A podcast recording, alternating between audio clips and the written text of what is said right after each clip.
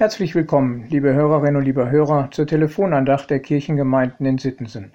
Schön, dass Sie dabei sind, heute am Dienstag, den 29. Juni. Ich lese Losung und Lehrtext für diesen Tag. Gott will nicht das Leben wegnehmen, sondern er ist darauf bedacht, dass das Verstoßene nicht auch von ihm verstoßen werde. 2 Samuel 14, Vers 14. Und Lukas 5, die Verse 30 bis 31. Die Pharisäer und ihre Schriftgelehrten murrten und sprachen zu seinen Jüngern, Warum esst und trinkt ihr mit den Zöllnern und Sündern?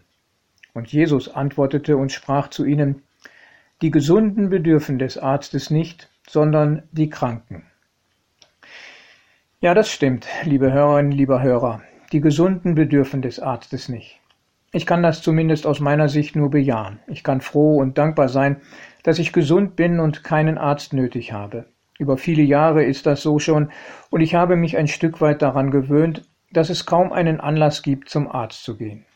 Die Folge ist, dass ich den Arzt einfach nicht im Blick habe und auch im Alter überhaupt nicht daran denke und den Arztbesuch eher vergesse, obwohl zum Beispiel eine Vorsorgeuntersuchung angesagt ist. Wer gesund ist, der braucht keinen Arzt und denkt eben auch nicht an ihn. Das stimmt. Auch aus der Sicht Jesu, der das ja zu den Pharisäern sagt. Deshalb hat er sich der Kranken angenommen.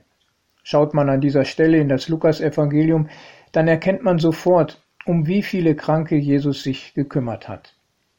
Die Heilung der Schwiegermutter des Petrus, die Heilung eines Aussätzigen, die Heilung eines Gelähmten und vieler anderer wird von Lukas berichtet. Doch dann geht es um den Zolleinnehmer Levi und der macht einen ausgesprochen gesunden Eindruck. Trotzdem begründet Jesus seine Zuwendung zu ihm mit dem Satz, die Gesunden bedürfen des Arztes nicht, sondern die Kranken. Denn dieser Mann ist in einem tieferen Sinne krank. Er ist krank in seiner Beziehung zu Gott. Die Pharisäer wissen das nur zu gut. Zöllner standen im Dienst der römischen Besatzungsmacht und hatten die Möglichkeit, sich an den Zollgebühren hemmungslos zu bereichern. Sie arbeiteten auch am Sabbat und galten deshalb als permanente Gesetzesübertreter.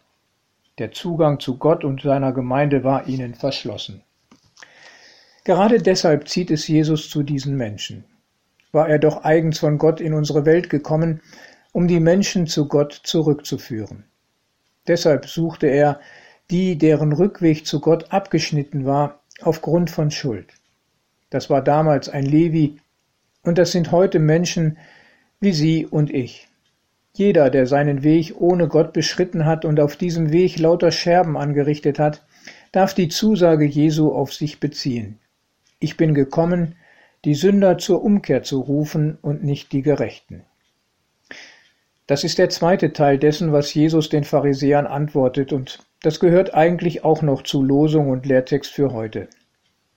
Und ich frage mich, liebe Hörerinnen und lieber Hörer, ob wir denn die Lektion, die Jesus den Pharisäern aufgibt, begriffen und richtig gelernt haben. Oder findet sich in meinem Leben und in unseren Gemeinden manchmal auch noch so ein Denken und Fühlen wie bei den Leuten, mit denen Jesus spricht? Ist jeder gleichermaßen willkommen, der unsere Gottesdienste besucht? Und wird er offen und mit freundlichem Blick empfangen? Oder schauen wir eher skeptisch und sogar misstrauisch, missmutig auf die, die irgendwie aus dem Rahmen fallen, unseren Vorstellungen nicht so entsprechen. Dann brauchen wir genau diese Klarstellung, die mit der Losung heute deutlich wird. Gott will nicht verstoßen. Und wir sollten es auch nicht wollen. Weil Gott uns liebt und angenommen hat, können wir mit seiner Hilfe und durch seine Liebe auch einander annehmen. Ich wünsche Ihnen, liebe Hörerinnen, lieber Hörer, einen gesegneten Tag. Ihr Pastor Ralf Schöll.